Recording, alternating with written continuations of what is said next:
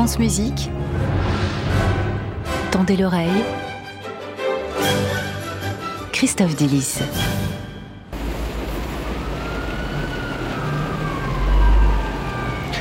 Désolé pour ce temps pourri, je m'appelle Count Basie, bienvenue à New York, bienvenue dans mon appartement, ou plutôt dans ce qu'il reste de mon appartement. Maintenant que les déménageurs ont tout récupéré, il me reste six minutes à y vivre. Bon, alors je le dis d'emblée, je n'ai pas envie de partir, mais j'ai une famille maintenant, et une famille, ça vit dans le Queens, dans une maison calme, dans une rue calme, près d'un parc calme. Ça ne vit pas ici, au 555 Edgecombe Avenue, dans les Washington Heights de Manhattan, et pourtant, Sacrée victoire d'avoir réussi à s'installer dans cet immeuble. Jusqu'en 1940, les gens comme moi, comprenez les gens noirs, n'avaient pas même le, droit de lever les yeux vers cet immeuble du 555. Je quitte Manhattan, mais je ne vais pas pleurer non plus. Je ne peux pas dire que j'y ai passé beaucoup de temps dans cet appartement, dans celui-ci, comme dans tous les autres de toute façon.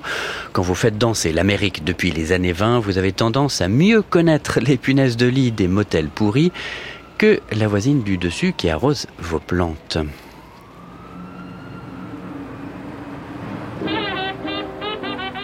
Tiens, bah en parlant de motel, 1927, j'avais 23 ans.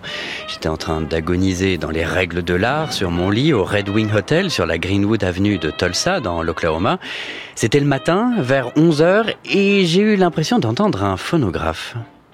Je me souviens qu'il devait être 11 heures parce qu'il faisait déjà jour quand j'étais rentré me coucher.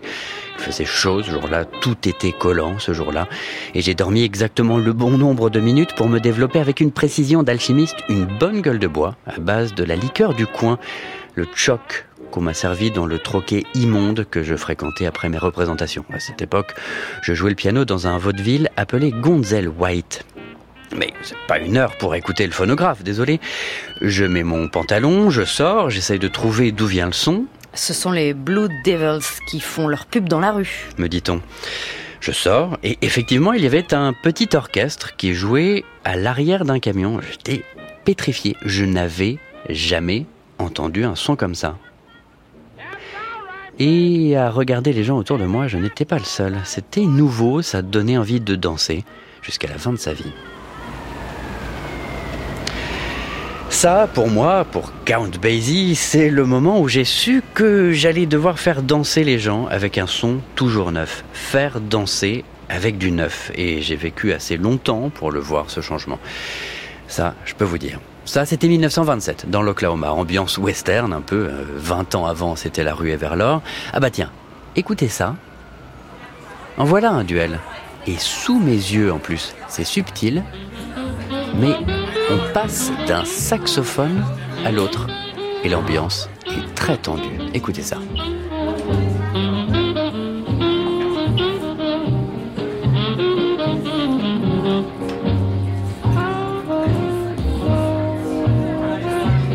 Et voilà que je te coupe la parole. toujours eu un peu de grabuge dans mes rangs de saxophone. Ambiance électrique, forcément. Hein.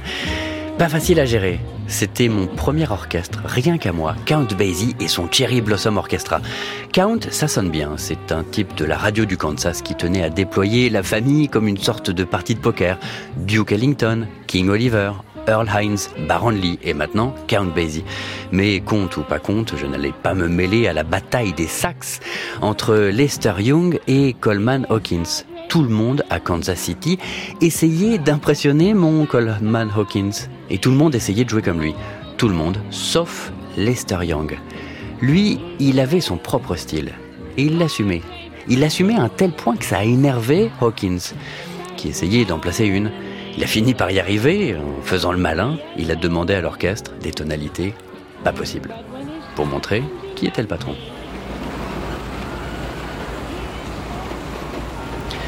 À mon bel appartement. Oh bah tiens, bah, il, reste un dernier carton.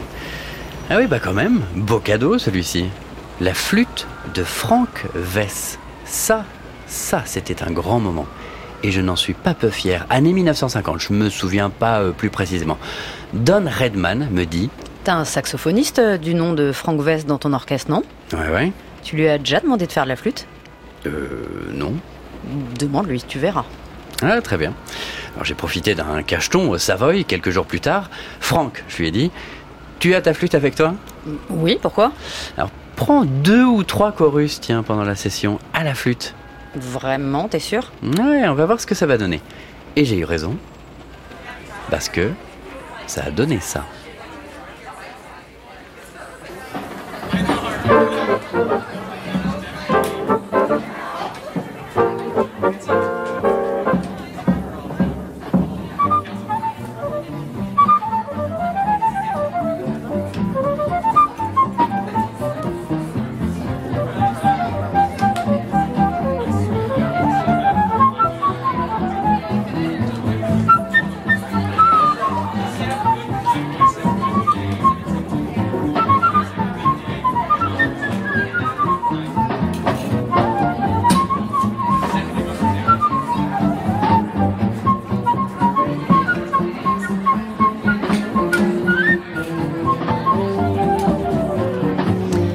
La flûte de Franck Vess et l'orchestre de Count Basie. Vous avez les clés de tous les appartements comme ça, Christophe? Eh ben, j'ai en tout cas la- la- la tradu- le- le- les autobiographies sur Internet, donc ça m'aide à écrire déjà. Vous n'êtes pas du tout second degré ce matin, en fait.